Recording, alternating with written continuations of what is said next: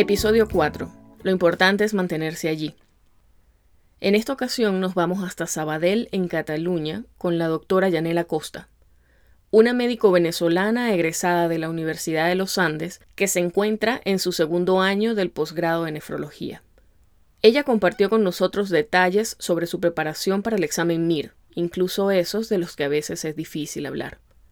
Esta es sin duda una historia cargada de perseverancia ante situaciones adversas que esperamos que inspire a quien lo necesite.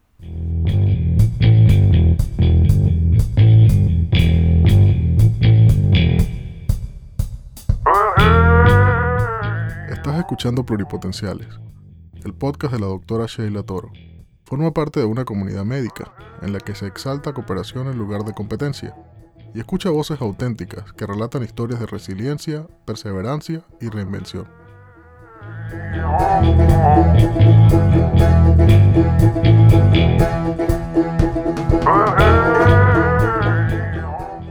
Hola Yanel, ¿cómo estás? Hola Sheila, ¿qué tal? Bien, gracias. Todo bonito por aquí. Bienvenida. Gracias. Vamos a comenzar por el principio de todo. Quisiera que me digas qué fue lo que te llevó a decirte por España.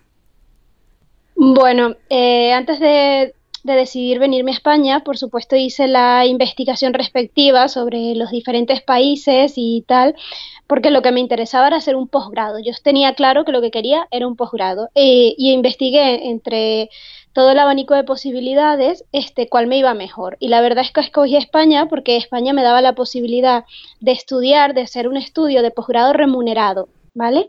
Aquí en España, igual que en Venezuela, nos paga, bueno, nos pagan por, por ser médicos residentes.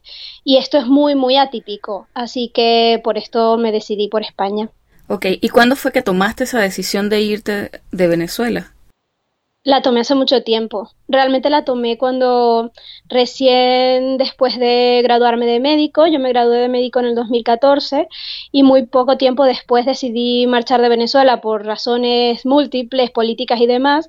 Y, a partir de ese momento pues inició toda la preparación investigativa y, demás. Yo tengo una pregunta, porque por lo general, cuando uno está tal cual haciendo su investigación para saber qué vas a hacer con tu vida. Eh, sí, conversas con muchas personas que ya han dado pasos antes que tú. Sí. Tú tenías, de hecho, amigos allí en España con quien conversaste, ellos te vendieron la idea, te explicaron cómo funcionaba todo o simplemente lo hiciste tú por tu cuenta. Mm, bueno, no, conocí a una chica que lo había hecho ya, era como la, la primera de todo, de toda mi promoción que lo hizo, pero realmente yo nunca hablé directamente con ella sino una amiga, ¿no? Que se vino conmigo a España, porque de hecho este plan lo llevamos a cabo juntas, eh, fue la que habló con, la, con ella y luego mi amiga fue como la interlocutora, ¿no? Vale. Y, y, me, y me lo vendió, me vendió un poco la idea, ¿no? Sí. Me vendió la idea de, de cómo le había de cómo le había ido de bien, de tal, de la plaza que había escogido, de lo tal. Y de hecho, cuando yo llegué a España, llegué a vivir, que ya luego lo hablaremos más si, si te parece bien, pero llegué a vivir a Salamanca porque fue la ciudad que esta, que esta chica nos recomendó pero un poco desde la distancia, ¿no? Y luego es verdad que cuando antes, em, no sé si esto lo seguirán haciendo, pero es verdad que las academias de europeas, españolas y tal, iban a, a, la Facultad de Medicina en la ULA, no sé si tú lo llegaste a vivir, iban y promocionaban, ¿no? El mm, venir a España, a estudiar aquí y tal, tal. Yo sí que alguna vez llegué a acudir al auditorio a una de estas charlas y me pareció tan interesante que ya tenía como sembrado un poco la semilla en la cabeza. Vale, bueno, para hacer la aclaratoria, tú y yo de hecho no, egresamos de la Universidad de los Andes, nos conocimos allá en Mérida, pero sabes, yo no vi nada de eso, porque aparte de que soy burda despistada, eh, que también hay que decirlo, yo egresé antes que tú. Claro. Y todavía no estaba todo este boom de, de emigrar, ¿sabes? De hecho, la gente de la ULA, cuando yo llego a Chicago, había. Me atrevería a decir que no conocía a nadie que fuera de la ULA que fuera médico. Y es porque, sí, ha, habido un boom en migración, bueno, en estos últimos años y y supongo que hay estas academias son negocios que están de hecho aprovechando esa, esa demanda. sí. sí, porque los venezolanos no somos los únicos que estamos emigrando como hormigas. Bueno, ya yo en el curso, de hecho, somos tantos venezolanos y en los cursos que, en el curso que yo llegué a hacer de donde había la mayor porcentaje de personas extranjeras, de hecho, la minoría éramos venezolanos. O sea, que ecuatorianos y colombianos por montones. Yo cuando llego a Chicago, que estaba en Kaplan, también había muchísima gente del Medio Oriente. Pero ellos de alguna manera tienen ya cultura desde hace mucho tiempo de venirse a estudiar a Estados Unidos. Y claro, terminan sus posgrados y se regresan. Exacto, sí, sí, sí. Lo que pasa es que, bueno, la situación de Venezuela tiene otros matices que, que todos conocemos, mejor no los discutimos. Sí, e, es demasiado oscuro y deprimente. En fin. Pero bueno, vamos a mantener un tono alegre. Sí. Eh, sí, entonces tú te vas a España en el 2014. No, no, no. Yo inicié la documentación para venirme a España en el 2000, quizás inicios del 2015 puede ser. Y tú empezaste entonces a revisar todo eso desde Venezuela, cómo funciona el MIR, lo que es la homologación, etcétera. Todo, todo. De hecho, desde Venezuela llamaba a las academias porque yo necesitaba a alguien que me explicara. Yo no tenía nadie que directamente me explicara nada. Esta chica, pero esta chica no tenía confianza conmigo ni nada, entonces yo directamente llamaba a las academias desde Venezuela y hablaba y les preguntaba todo lo que podía preguntarles. Sí, claro. Y así progresivamente me fui empapando. Entonces, desde principios quizás de 2015 inicié lo típico, ¿no? Todo esto del pensum en la universidad, del título, de, ¿sabes? Todo, para el proceso de homologación. Esto es lo primero. Necesitas que apostillar algún documento. Ni siquiera, ni siquiera te puedes inscribir en el MIR sin tener homologado el título. Es lo primero. Ok, entonces la homologación es como una legalización de tu título en España, entiendo. sí, la homologación es que en España, en España existe una ley que le permite al título de médico venezolano homologarse sin presentar ningún examen, sin presentar ninguna prueba, nada. ¿Vale? Solo introducen los documentos, ellos los estudian, eh, se aseguran de que sean documentos válidos y te responden diciéndote que ya tu título de licenciado en medicina que, se, que sea válido en todo el reino de España. ¿Significa que puedes trabajar con esa homologación? Correcto. ¿Trabajar en calidad de qué? Porque igual tú tomaste la ruta del MIR para poder hacer tu residencia de posgrado. Bueno, te permite trabajar en calidad de médico. Mm, ¿Tipo médico general? Tipo médico general. Si tú tienes una especialidad, si tú en Venezuela eres traumatólogo, tú aquí de entrada no puedes homologar el título de traumatólogo, primero homologas el título de médico, ¿vale? Y puedes trabajar como médico general. Ya homologar las especialidades es otra historia mucho más compleja que yo no manejo del todo, pero sé que incluso hay casos donde se llegan a homologar al cabo de cinco años o nunca. Vamos a hablar entonces de lo que a ti te compete, que es el MIR.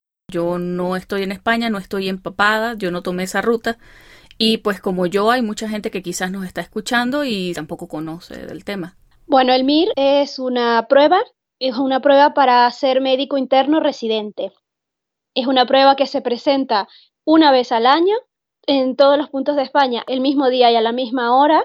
Generalmente a finales de enero, principios de febrero se presenta ese examen. Es un examen que tiene una duración de cuatro horas. Eh, a partir de este año, cuando yo lo presentará de cinco, pero ahora será de cuatro horas. Que si lo apruebas y superas ciertos requisitos, te da eh, lugar a hacer una residencia. Ok. El MIR, ¿quién lo imparte? Tengo entendido que es algo que depende del Ministerio de Sanidad. Sí. ¿Quién determina cuál es el contenido del examen? Es un sistema, es un examen público y quien lo hace es el Ministerio de Salud. En concordancia con toda la administración de los hospitales en España, que bueno, la red hospitalaria en general es pública. Sí, exactamente. El servicio sanitario en España es público, la seguridad social y todo esto. Entonces, el examen lo hace el ministerio y tienen como un banco de preguntas, pero a lo que además se le añaden preguntas que cada año ellos le solicitan a diversos médicos de diversos hospitales de todo el país que envíen a través de un sobre, una carta, sugerencias de preguntas. Cada uno, especialistas que sean muy renombrados, pues le dan al MIR dos o tres preguntas. Y el MIR, un grupo de personas que no sabemos quiénes son, pero que pertenecen al ministerio, pues ya decide con toda la malicia pertinente cuáles son las preguntas a, colocar en el examen. Gente que está calificada para eso, ese es su trabajo. Es que asumo que debe ser algún tipo de departamento que depende del Ministerio de Salud. imagino que son un grupo de, de expertos en esto, ¿no? Que tendrán años, porque esto es algo muy complicado. A mí lo que me sorprende de todo esto, porque bueno, es muy diferente de la situación de Estados Unidos, es que el examen es algo que depende de un ministerio, o sea, es algo que depende de, de un gobierno público. Igual el sistema de salud es predominantemente público. Tengo entendido que por supuesto hay componentes privados, pero eso es más alto niveles para quizás personas que, que cuya tienen un poder adquisitivo, no como el de uno. Correcto, correcto. Bueno, no, mucha gente tiene el sistema este privado. Yo por lo menos que no soy rica ni nada, yo tengo una mutua privada, pero mucha gente lo tiene, pero es porque el sistema público está tan colapsado ¿no? que toma la vía de la, de la vía privada para hacerse pruebas y demás, porque se retrasan muchas pruebas o, cirugías por, por el colapso que tiene el sistema sanitario. Pero bueno, esto ya es otro tema. Bueno, pero es impresionante que a pesar de estar colapsado, funciona. Sí, yo, yo siento que, bueno, por supuesto es que yo vengo de Venezuela y veo cómo funcionan las cosas allí y aquí. A mí me parece que funciona bien, solo que es verdad, funciona lento tardan para que salgan las citas, tardan para que te haga, te vea el oftalmólogo, o sea, hay, hay servicios que están mucho más colapsados que otros porque hay menos profesionales, ¿no? Y, tardan más en aparecer las citas y tal, pero la verdad es que desde dentro, yo que estoy desde dentro, veo que, que, que trabajan con un, o sea, siempre siguiendo las guías médicas más actualizadas, siempre cumpliendo el tratamiento más moderno posible. Bueno, yo no, no lo encuentro tan mal. Yo creo que viniendo de Venezuela, de, alguna manera tienes en la cabeza escrito que quizás la administración pública no es la más competente del mundo, pero bueno, sí, la situación no es la misma en otros lugares. Sí, no, no, y que aquí la gente, como en todo, cuando las cosas son entre comillas gratis o a ti te parece que son gratis, pues tú exiges cosas que igual no tienes que exigir o demandas demasiado, ¿no? Pero cuando lo tienes que pagar, pues tú dices, bueno, igual no abuso, no abuso del sistema. Y, quizás, bueno, quizás las cosas deberían ser diferentes, pero bueno, es lo que hay. Bueno, pero es que siempre hay lugar a mejorar en cualquier cosa, siempre hay un espacio, siempre se puede hacer algo al respecto.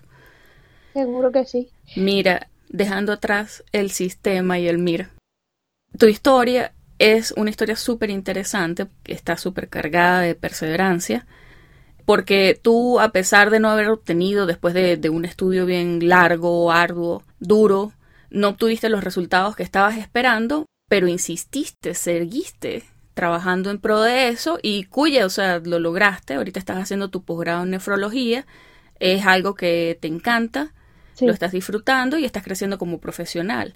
Pero yo quisiera, o sea, que habláramos de ese antes de llegar al posgrado, porque tú llegas a España y como habías hecho ya toda tu investigación en cuanto a las academias europeas de preparación para los exámenes, te decidiste irte con CTO a Salamanca, que ya pasaste nueve meses preparándote para el examen.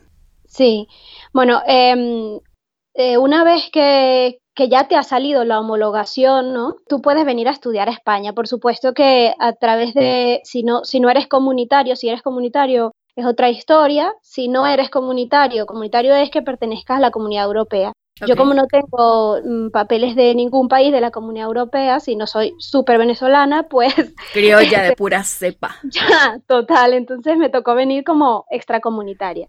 Pues solicitas un visado, ¿no? En mi caso yo solicito un, un visado de estudio que me aprobaron, que también es complicado pedirlo, pero que al final me aprobaron, y me fui a la ciudad de Salamanca a estudiar.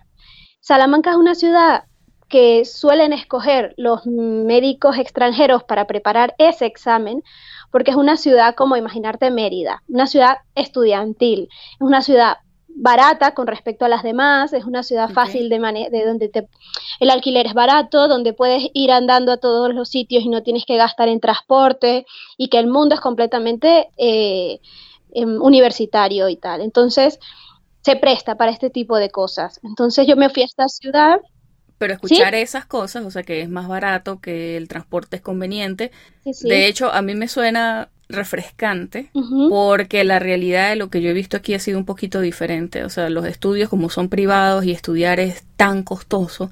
De hecho, hay muchas compañías que ven a los estudiantes como un nicho al que le pueden ofrecer servicios. Claro. Yo me mudé en algún punto en Chicago a una zona estudiantil y yo juraba que iba a ser tipo Mérida, más barato en donde están los estudiantes. ¿Vale? Y de hecho creo que lo que me encontré fue más o menos lo contrario, que teniendo el negocio en mente, aprovechaban la, la, necesidad de los estudiantes y a veces los alquileres eran incluso más caros.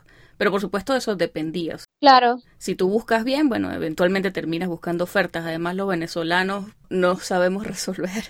en ese sentido es súper importante. es verdad. Porque cuya venimos de un país en crisis económica, saber que era. Es, es, verdad, la necesidad te hace, bueno, tener unas ideas que, ¿no? Pero pero es verdad que también el hecho de nunca haber estado en una ciudad te hace caer en, en errores, ¿no? Yo, de hecho, estando allí me tuve que mudar algunas veces porque por desconocimiento iba alquilando sitios que no me convenían. Ensayo y error.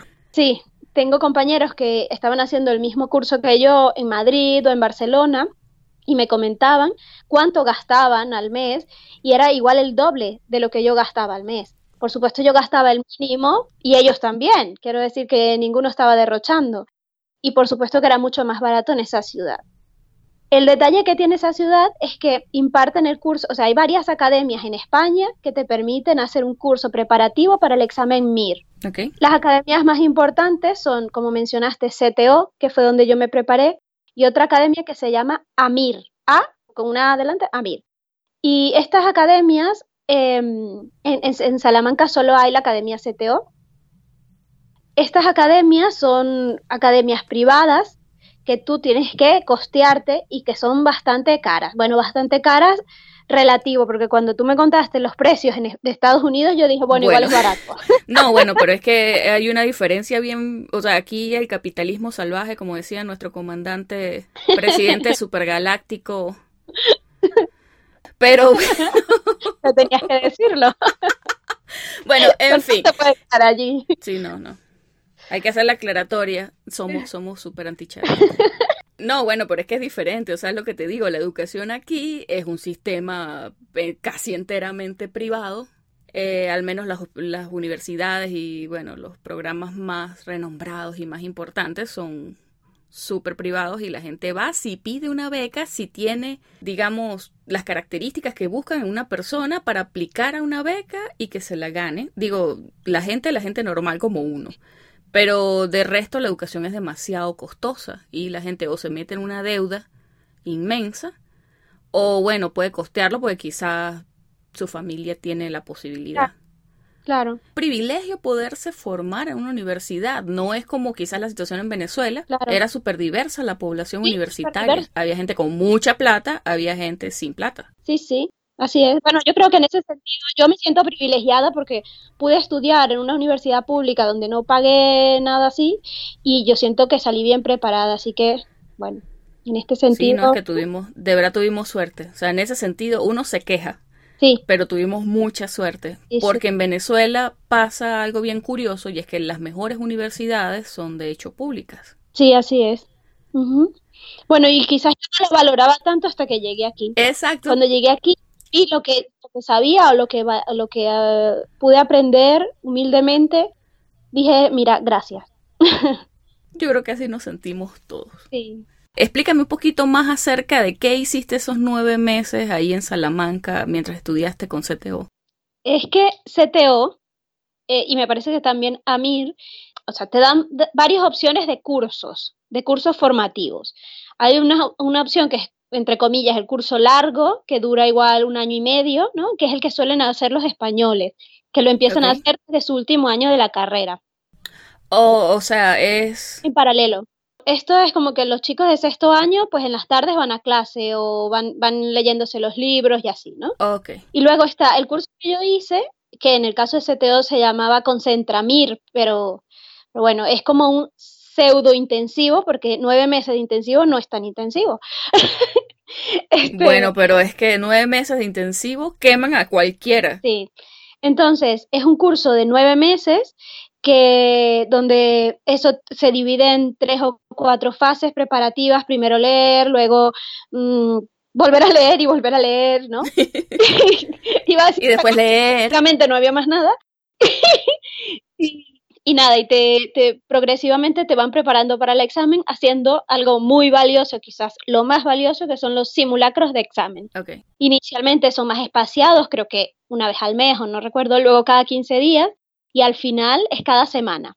Es decir, cada semana tú te vas a sentar en la academia, en las aulas de clases que ellos tienen dispuestas para ello, a hacer algo exactamente igual que el día del examen. Exacto, todo, todo exactamente igual. Duración cuatro horas, en mi caso cinco horas, a resolver un examen que es la imitación de un examen real. Incluso a veces te ponen exámenes viejos del año 2005, te lo ponen para que, bueno, lo, presentas, te vas a casa y luego a través de la página web eh, te salen las respuestas correctas y el objetivo es que tú lo revises pregunta por pregunta, ¿por qué lo contesté mal? ¿Por qué no? ¿Por qué he hecho? ¿En qué debo mejorar? Y así. Claro, y funciona también como una herramienta diagnóstica. Sí, sí, sí, para detectar todos tus fallos, tus errores, que, en qué estoy recayendo. Pero bueno, decirlo es una cosa y hacerlo es otra. Sí. Es bastante tenso cuando lo estás haciendo cada semana, tú quieres morirte. Ok. porque cinco horas cada sábado sentado allí que te lo juro que yo a las tres horas siempre tenía dolor de cabeza. Yo salía con un ibuprofeno seguro, porque esto es, es muy complejo, ya estás cansado, ¿no? Estás quemándote. Sí, sí. Pero, pero bueno, que es un mal necesario. Entonces, bueno, esto lo hice durante nueve meses. En este caso, era como un curso, te daban ellos te dan un horario de estudio. CTO te lo da directamente y me parece que Amir ahora está implementando una técnica en la cual tú le das a la academia tu horario ¿no? Por, ejemplo, yo trabajo de tal hora a tal hora, o yo en las noches es que estudio y en el día no, lo que sea. Y ellos te organizan tu tiempo, ¿no? Más o menos. Ok. Sugerencias, por supuesto que no, ¿no? Te dan ese horario, yo lo que hacía era que me levantaba a las 8 de la mañana y desayunaba y tal, y era a estudiar todo el, toda la mañana hasta las, creo que la clase empezaba a las 4 de la tarde. Me iba a clase y salía a las 9 de la noche, y volvía a casa y al día siguiente la historia se repetía. Okay y se repetía y se repetía por nueve meses. y así por nueve meses hasta que tuviste al muchachito y presentaste. hasta que el muchachito me salió con la boca abierta. No, así te daban libre los domingos y tú creías que el domingo era el mejor día, mejor día del mundo. Y era algo bastante, mira, tenías que estar completamente convencido de que esta era tu decisión porque estás abandonando todo. Tú estás abandonando tu familia, tú estás abandonando tu novio si tienes un novio, si lo que sea. O sea, estás completamente tus gatos, tus gatos, tus perros, lo que sea. Yo ahí estaba sola y, y bueno, no tenía tiempo de nada. Y esto lo hice durante nueve meses y al cabo de nueve meses, pues, presenté el examen real y no quedé. ¿Qué fue lo que pasó? Sí, en los extracomunitarios, como yo, Em, no tenemos, no entramos dentro del mismo cupo que todos los demás. Eh, bueno, es que siempre uno de alguna manera está juzgado bajo otro estándar. Sí, sí. Antes no. Antes entrábamos todos dentro del mismo saco, pero se ve que los inmigrantes, los inmigrantes le quitaban demasiados cupos a los, a los locales. Así que esto empezaron a, a reducirlo. Inicialmente era un 8% de los cupos, luego pasó a ser un 5% y ahora es un 4%. O sea que de hecho hay política detrás de eso. Sí, sí, claro que sí. Mm, Entonces, bueno, como todo. Bueno, sí. Este, claro, le dan prioridad a quien tienen que darle prioridad a sus chicos, ¿no? Entonces, dan un 4% de los cupos que representa aproximadamente 250, 230 cupos, dependiendo del año. ¿Vale? O sea, ellos tienen una base total de entre 6.000 y 6.500 cupos para comunitarios y 250 alrededor para extracomunitarios, ¿vale? Ok. Entonces, este, nada, presenté el examen, saqué una nota, ¿no? Que, bueno, si fuera comunitario hubiese quedado, pero como extracomunitaria se me acabaron los cupos. Sí, entiendo. Bueno, creo que acá y en todos lados es igual donde hay así cupos específicos para inmigrantes que o sea tú no eres tal cual juzgado con los mismos estándares y necesitas poder brillar o sea porque de hecho la, el sistema está hecho para reclutar a lo mejor de lo mejor sí. los mejores entre comillas porque esto es un examen que que igual queda entredicho, ¿no? Qué tan bueno eres, no, no, pero esto ya es otro tema. Sí, no puedes juzgar qué tan buen médico es alguien por un examen escrito. Es una que existe, así que es algo estandarizado y es la única forma en la que ven que pueden hacerlo con todo el mundo, porque si lo juzgan, por ejemplo, por las notas que sacas de la universidad, bueno, hay universidades que, bueno, que son más difíciles que otras. Juzgan por las notas, ¿sabes? Esto no te lo había dicho. Ajá. De hecho, a la nota final, ¿no? Después de haber tú presentado el examen, la nota final me parece que igual me equivoco en el porcentaje, pero el 80% es el examen y el 20% es las calificaciones que traías del pregrado. Ok, incluso si estudiaste tu pregrado fuera de España. Incluso si lo estudiaste fuera de España. Bueno, muchachos, si están estudiando todavía en la universidad, todavía tienen tiempo, pónganse las pilas. Es que te juro que este 20% puede hacer una diferencia radical en tu promedio. Porque mínimos cambios de décimas te suben, te pueden subir mil posiciones o bajar mil posiciones. O sea, que sí que es importante. Todo lo que sume es importante. Claro, no, y en ese momento más.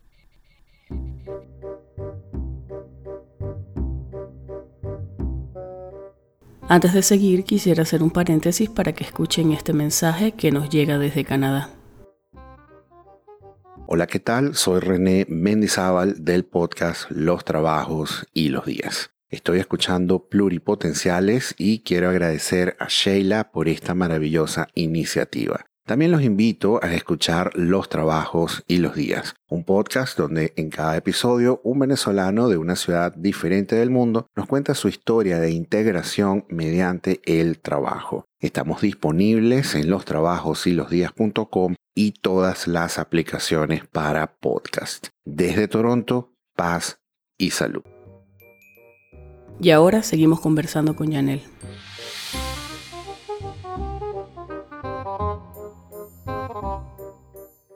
Entonces tú tomas la decisión de volver a Venezuela. Sí.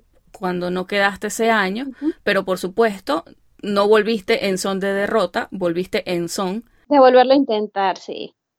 Te pusiste a estudiar y me dijiste que decidiste cambiar la metodología de estudio viendo que ya lo que habías hecho no te había funcionado. Ibas a enfocarte más en las preguntas en sí.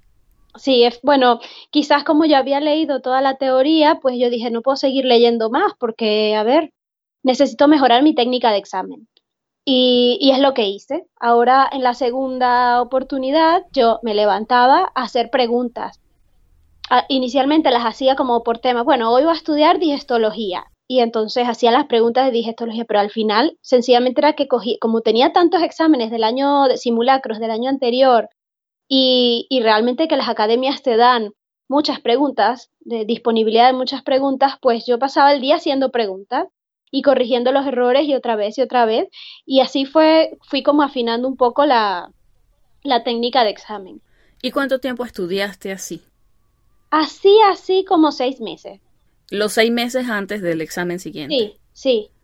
Ahora, segunda vez, la verdad se me, no es que fue fácil, pero bueno, lo tomé con un poco más de calma, ya dominaba muchas más cosas y, la verdad es que el hecho de haber estado en Venezuela y de no estar rodeado de cúmulo de personas que tienen la misma tensión que tú, o quizás no la misma, pero que igual están ansiosos, nerviosos, ¿no? Eh, también esto te carga, porque todo el rato la gente con este tema, hay gente que es TikTok y va desarrollando como unas cosas muy raras en los exámenes y tú los ves y dices, se te empiezan a crear ideas muy raras en la cabeza. sí, e, es, complicado. O sea, en el examen, si yo como fruta salgo mejor, o sea, se te van desarrollando unas ideas muy raras. No, bueno, pasa igual con el USMLE, o sea, la, la, gente desarrolla toda una serie de recetas de cocina que siguen estrictamente y a, y a mí me parece que eso, al menos a mí personalmente, me genera más estrés de lo que me ayuda con la disciplina. Como que me funciona más simplemente fluir un poco con la disponibilidad de tiempo. Por supuesto, necesitas algún tipo de orden para poderte mantener en, en el rumbo, pues. Pero sí, sí, o sea, no hay duda alguna que, que, que sí, que, que la presión de las personas que están en lo mismo, o sea, se contagia. Sí. Bueno, ¿sabes lo que es un vampiro emocional. ¿Qué es? Sí, esas son, esas son situaciones, o sea, hay personas que tienen esa capacidad como de chuparte en la energía. Exactamente. Yo me enteré en un programa que se llama, déjame acordarme, Lo que hacemos en las sombras. y es una comedia acerca de vampiros y bueno, están todos estos prototipos de vampiros burda de curiosos y hay uno que es un tipo que se ve súper normal, pero él es un vampiro emocional. Entonces, no se come la sangre de las personas, sino que se alimenta, se empieza a quejar y quejar y quejar y se alimenta de la energía de la gente y la gente cuando él termina de comer, la gente está toda como fatigada, cansada, descargada. Este personaje. Claro, es por supuesto, es una comedia, es un chiste, pero esas cosas pasan en general, porque cuando nos encontramos a nosotros mismos en situaciones difíciles, a veces quizás concentrarnos en los detalles no tan positivos nos, nos quitan energía que podríamos simplemente usar concentrados en estudiar. Bueno, que hay diversas situaciones que te generan mucho estrés y el hecho de yo estar en Venezuela sola sentía que me había liberado de todo esto. Y que claro, cuando yo salía de mi habitación, pues nadie me hablaba de esto, ¿no? Claro, tú dejabas el estudio y el estrés en la computadora, o sea, bueno, y en los libros. Y cuando salía era otro mundo, ya sencillamente era el bachaqueo y el la gasolina. Sí, esto es relajante. Y estabas con tu familia, que eso yo, yo lo veo como un pro, porque después que uno pasa mucho tiempo lejos de la familia, tenerlo cerca te recarga. Sí, sí, sí. No, no hay duda de eso. Sí. Así que es un pro.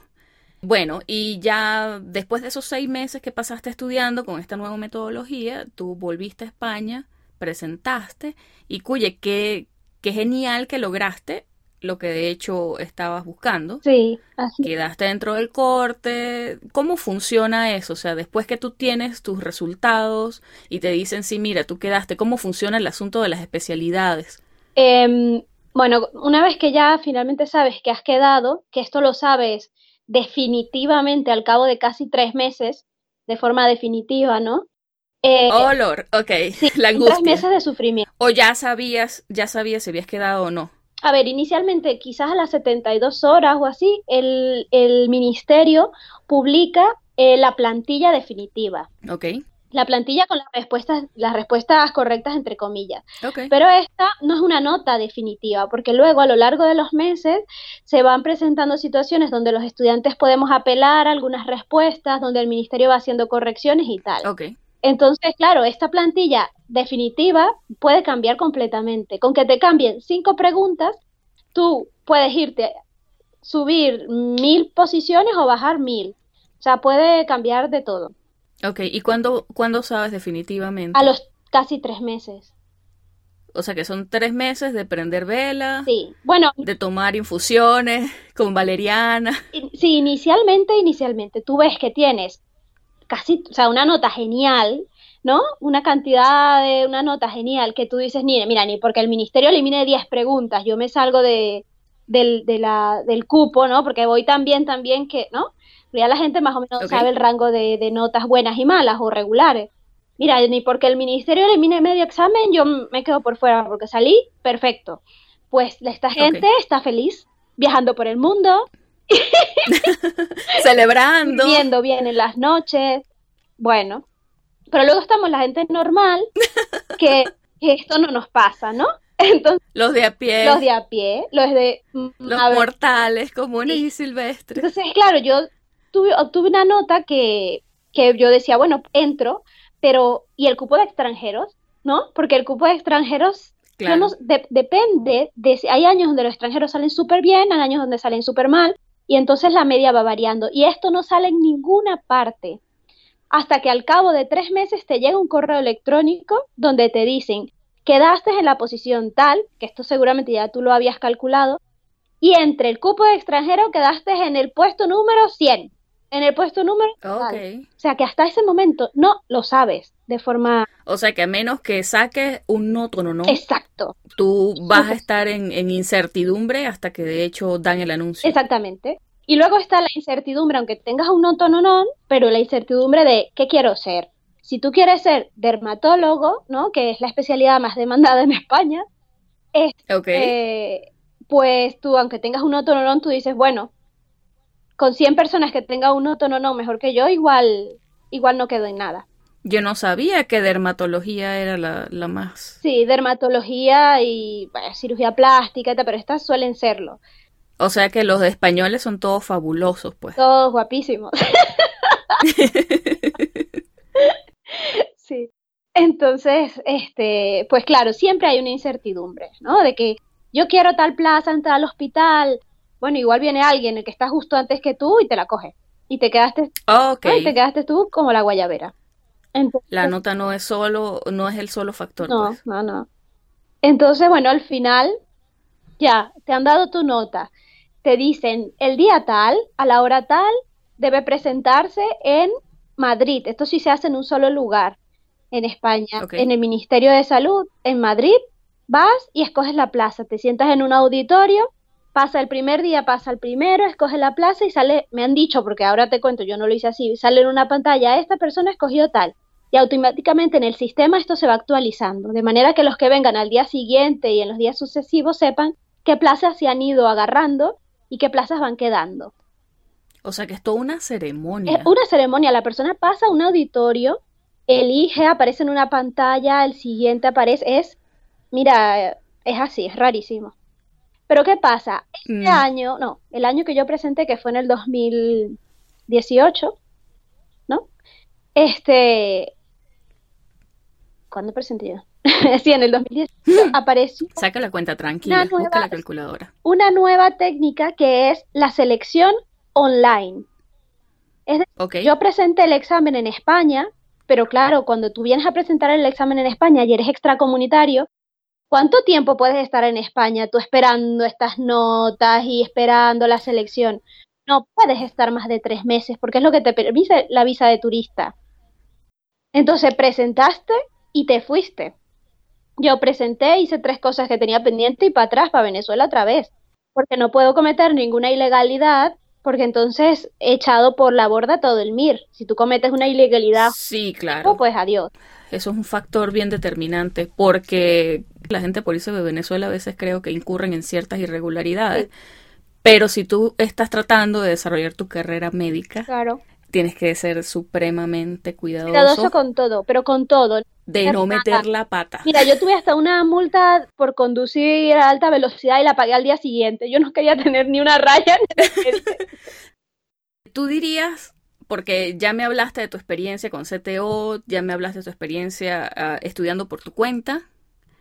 Em, quisiera saber si tú opinas que de hecho es necesario matricularse en una academia si quieres, sabes, prepararte para el MIR, hacer el curso de preparación formal, o si por el contrario una persona eh, se puede preparar y estudiar por su propia cuenta. Bueno, por supuesto que esto es algo muy personal, pero mm, yo diría que sí. Yo diría que, que sería lo más recomendable matricularse en alguna academia. Porque las academias y los manuales de las academias te enseñan no solo a repasar un poco la medicina, ¿no? Sino enfocar esta medicina al mundo europeo. A ver, la mayoría de los libros, llámese Harrison o lo que sea, eh, son libros anglosajones o de raíces anglosajonas. Y las estadísticas o la no son iguales. La vida no es, no es igual en Europa. Sí, no, bueno, y la población, las características de por sí de la población son muy diferentes. La, los grupos etarios, aquí, esto hace que todo cambie. Entonces, en el examen te suelen hacer preguntas como, ¿cuál es el mic- microorganismo más frecuente en osteomelitis? ¿Cuál es el, no? Y realmente lo que te están preguntando es, ¿cuál es el organismo más frecuente en España? No en el mundo. Sí, entiendo. Porque cuando te vas tú al Harrison te puede decir la pseudomona, pero cuando te vas a España te dice el estafiloauris o lo que sea. Entonces, Sí. Bueno, también depende de- del grupo, de si es un niño, de si tiene enfermedades de células falciformes, de si lo operaron o no lo operaron. exactamente, y muy bien Sí, que lo hayas mencionado, porque puede ser que no te lo digan, puede ser que no te den más datos, no te dicen si es un niño, si es una embarazada, no, no, nada. Entonces, tú tienes que aprender a pensar como el ministerio. ¿Qué es lo que el ministerio quiere que yo le conteste? Con una pregunta tan vaga, ¿no? Ellos te enseñarán a pensar como ellos. Y estos manuales Bueno, y revisar los exámenes previos, todo. Yo creo que definitivamente eh, la razón por la cual tuviste éxito fue porque de verdad te enfocaste en las preguntas, porque uno no está en Venezuela acostumbrado a los exámenes estandarizados. Correcto. Presentábamos OPSU, no sé si la OPSU sigue existiendo, que era un examen estandarizado, pero a esto de exámenes nacionales, como no lo hacemos frecuentemente, no tenemos quizás las herramientas para lidiar con eso. Y es muy diferente a estudiar para un examen de desarrollo o a estudiar para un examen al que solamente va a ir, no sé, capítulos del 5 al 10 de fisiología. O sea, si estos exámenes para lo que va básicamente todo el contenido de tu carrera, uno no está acostumbrado a hacer ese tipo de cosas. Sí, sí es algo totalmente nuevo y la metodología de estudio, por supuesto, no está tan enfocada hacia ese tipo de exámenes porque no tenemos ese tipo de exámenes. Sin embargo, aquí, me imagino que en España debe ser igual, incluso dentro del pensum de las universidades, ellos contemplan siempre los exámenes de, de, los STEPS en este caso. Sí, sí, sí, su educación va dirigida a, a eso, a ese objetivo y a, y a cómo responder el día que te toque. Así como nuestra educación iba dirigida a ¿qué vas a hacer tú cuando seas médico rural? Cuando estés solo y te llegue esta cosa, esta situación médica. ¿Qué vas y no tengas insumos. Y no tengas insumos, porque siempre terminamos con la frase y no tengas insumos.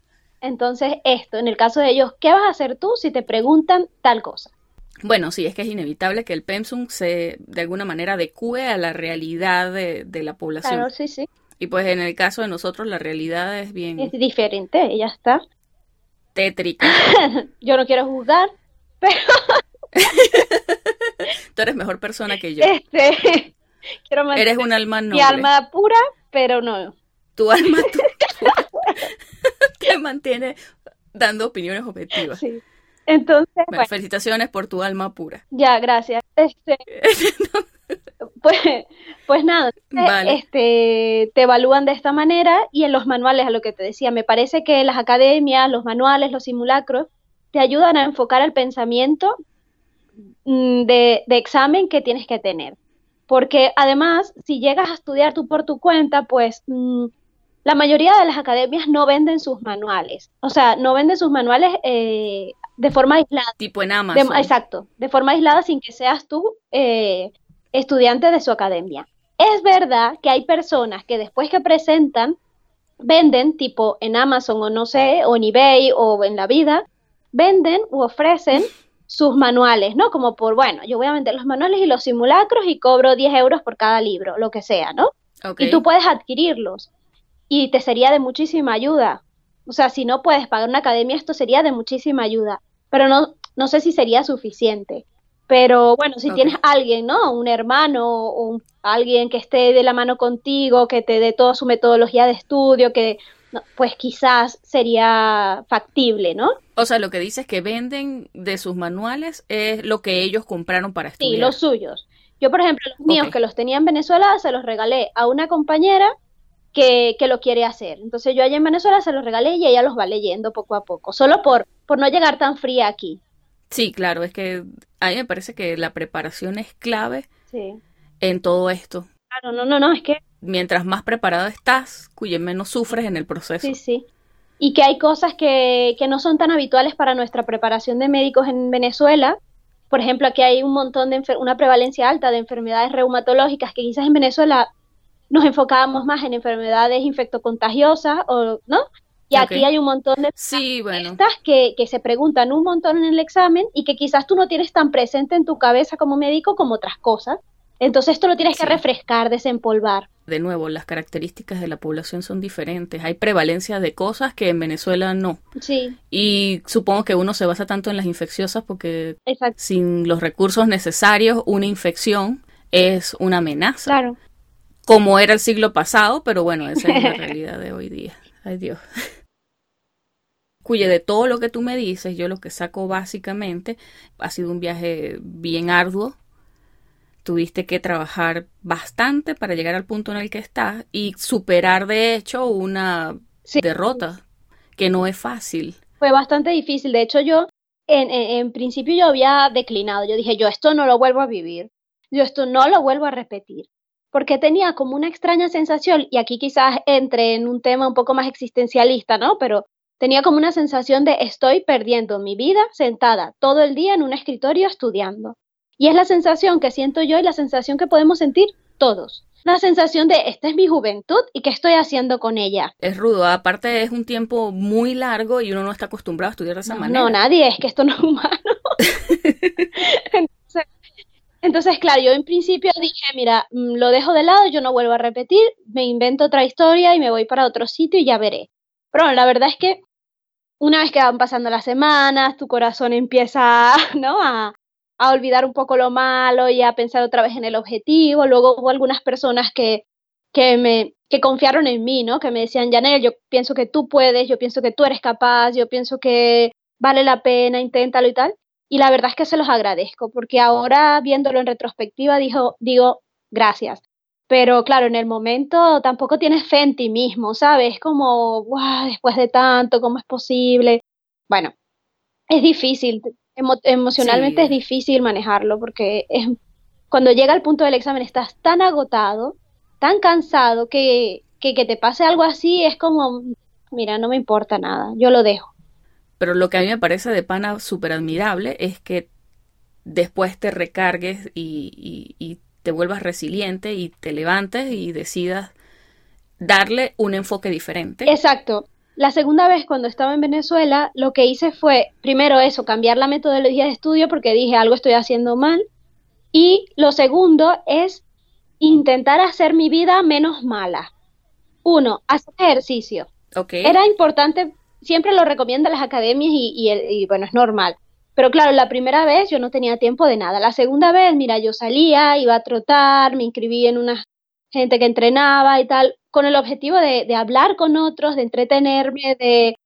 El ejercicio para mí fue una herramienta muy valiosa y he hablado con compañeros que, que todos están de acuerdo, ¿no? Que esto me llenaba de fuerza, ¿no? Yo recuerdo que corría, corría y pensaba y decía, sí puedo, sí puedo, sí puedo, sí puedo, y así podía estar 10 kilómetros continuos. Endorfina, chama. Total, y llegaba a la casa como, ¡Wow!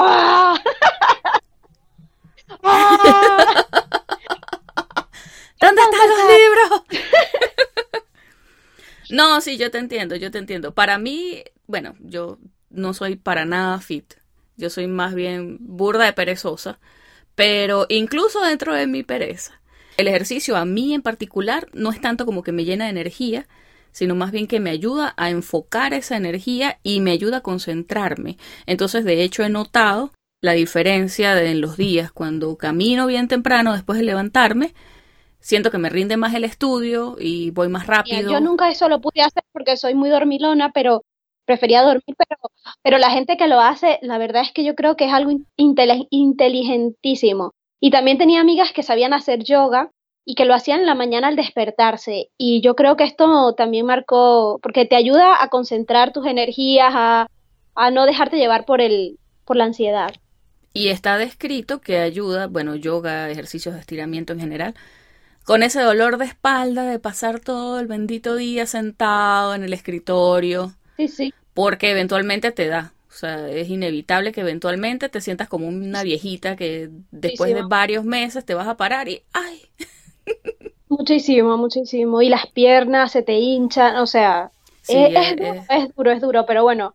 Y bueno, la, la ventaja que te dije de estudiar en Venezuela era que no tenía la gente alrededor generando estrés. La desventaja es que pierdes un poco el enfoque, ¿no? Sí. El mundo sigue girando y, y, nadie en tu entorno, más que tu familia, pero los demás, nadie te entiende lo que estás haciendo, ¿no? Eso es un poco complicado, es tratar de explicarlo a alguien que no lo... Yo no lo explicaba, ¿no? Pero este vago que pasa todo el día en su casa, ¿no? Que, que con la situación de Venezuela y no es capaz de salir a buscar un trabajo, ¿no? bueno, yo, esto no se tiene que explicar a nadie porque es tu vida, pero la verdad es que todas estas cosas van sumando, la situación en Venezuela era difícil y tal, y llega un momento en que tú dices, mira, igual lo dejo. Y lo importante es mantenerse allí, ¿no? Un mes más, un mes más hasta que llegues a la meta. Y no olvidar que esto no lo aprendí yo de ninguna manera, sino mmm, mi esposo era el que me ayudaba en esto, en que si no quedas, si lo vuelves a hacer y no quedas, no es el fin del mundo. Tú sigues valiendo mucho, tu calidad de médico no ha bajado, en todo caso, es mejor y puedes seguir adelante. Y lo que dices es verdad, o sea, si no se da, no es el fin del mundo. De hecho, algo que a mí me encanta del podcast es que he tenido chance de conversar con mucha gente que no necesariamente ha seguido los caminos tradicionales y sin embargo les va bien y tienen una carrera súper gratificante.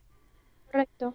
Bueno, hay gente que incluso ha tenido ideas de negocios geniales y les va buenísimo y es que a final de cuentas el éxito no es para todos lo mismo, no todo el mundo piensa del éxito que es tener casa, carro, o no todo el mundo piensa. Y no es para todos en el mismo momento.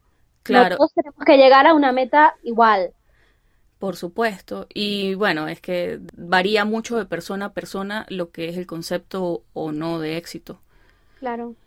No es lo mismo para una persona que está en medicina, que a veces uno también como que tienes este cassette en la cabeza de que éxito es graduarte, hacer rural, hacer posgrado, hacer fellow, hacer consulta. Y morir. y morir sin conocer a tu familia porque no te dio tiempo de eso. No, sabes quiénes son tus hijos, sabes que los tuviste y cómo se llama, pero en realidad. en realidad no, no saben que. No, no, esto no, esto no. Siempre hay que buscar Es rudo porque no todo el mundo tiene esta visión reduccionista de lo que es la medicina. Y creo que nos damos cuenta cuando entramos en contacto directo con la realidad después que ya somos médicos. Sí, sí, sí. Y nos toca decir, bueno, ¿qué vamos a hacer? Sí. Sea lo que sea que tú decides hacer, está bien. Está bien. Sí, sí. Así es. Después de todo, lo más importante es que te sientas tal cual, pleno con tu carrera y sientas que tu vida es tuya. Sí, sí, sí, así es. Y que, y que, y que hemos pasado todos los que hemos salido de Venezuela por situaciones difíciles, que no somos, no estamos solos, que, que cada uno a su manera ha ido viviéndolo y superándolo. Y quizás esto a alguien con que inspire a una persona, pues ya yo lo veo bien. Y como dijiste también, que vale la pena el sacrificio, porque al final la recompensa es súper gratificante.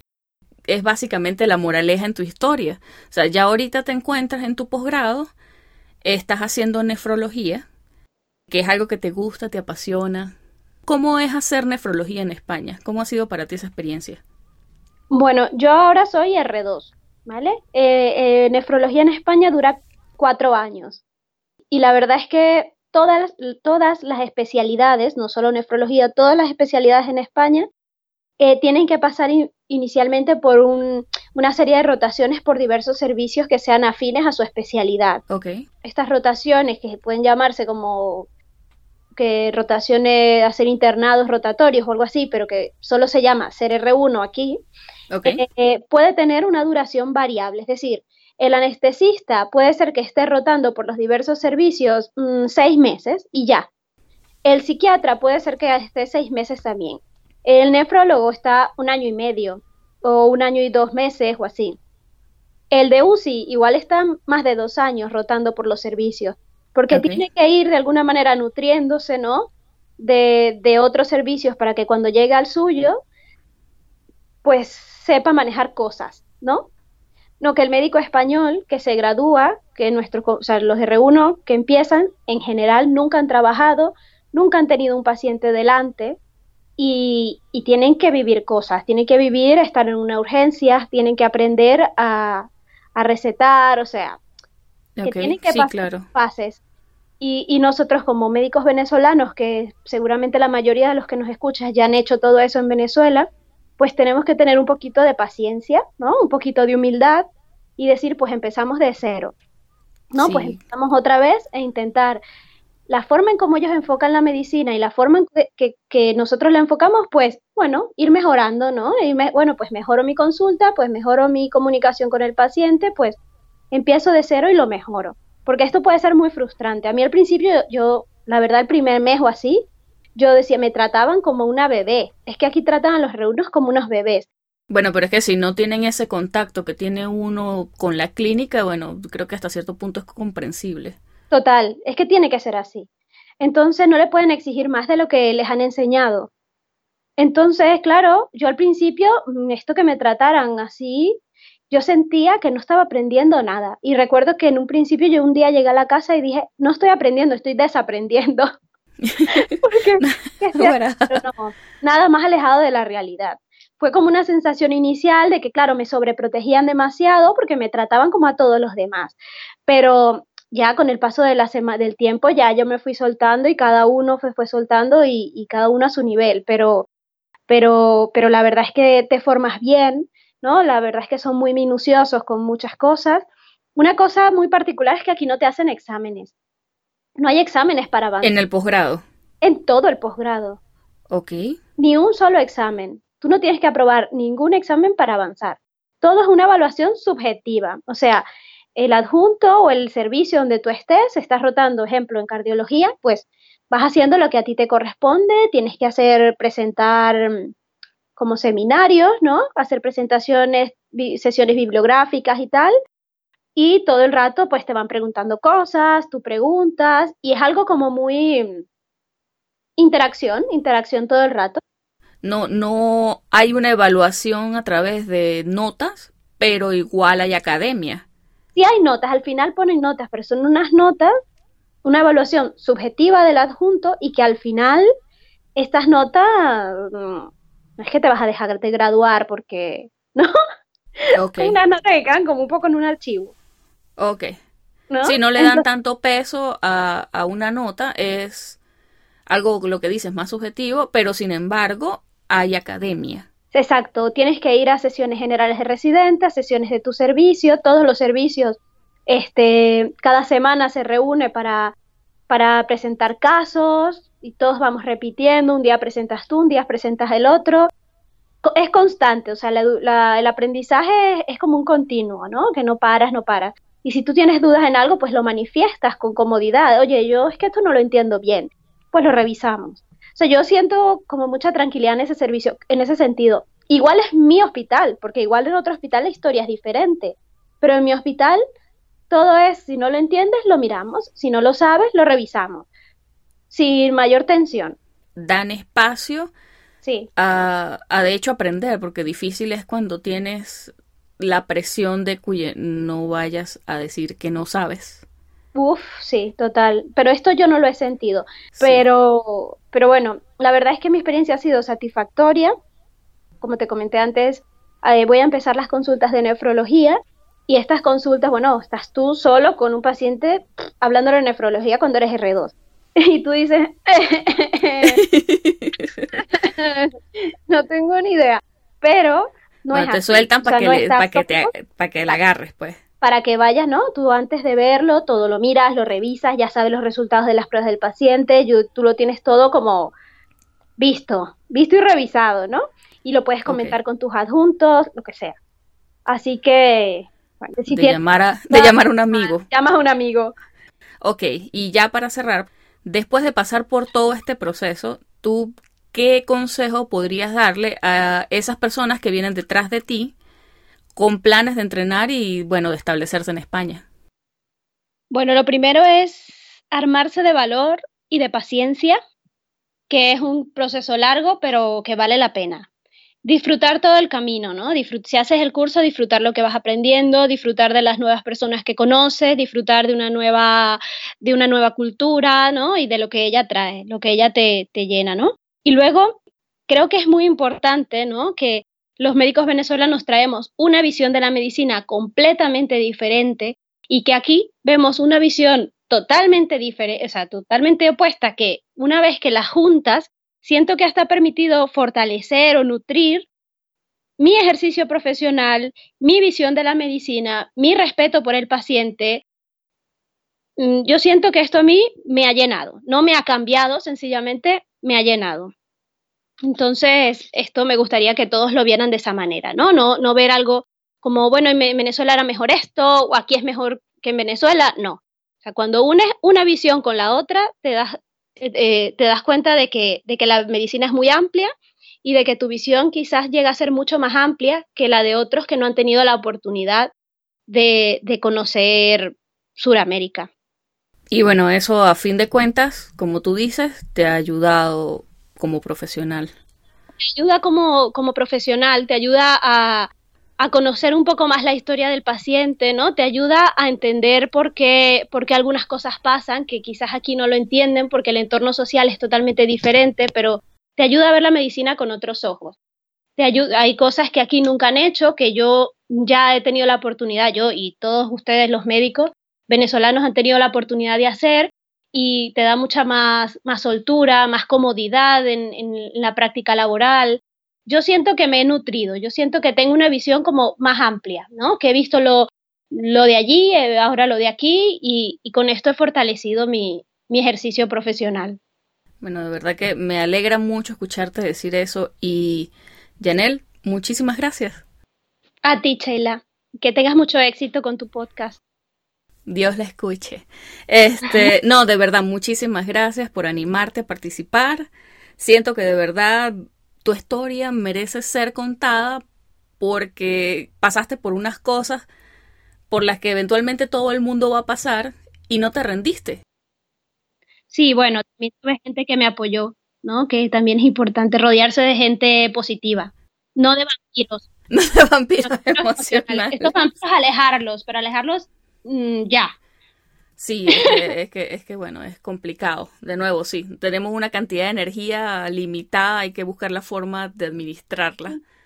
Sí, sí. De la forma más eficiente. sordos a los vampiros y, ya está. bueno. buscar las cosas que a cada uno le, le funcionen. De verdad.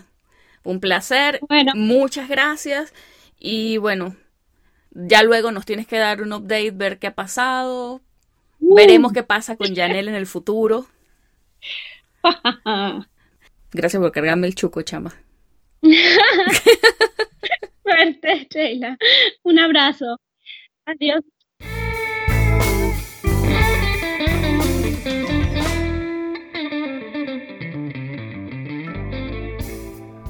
Esta fue la conversación que sostuve con la doctora Yanela Costa desde Sabadell. Si te gustó este episodio, compártelo con tus amigos y no olvides que puedes encontrarnos en pluripotenciales.com y las distintas plataformas de streaming.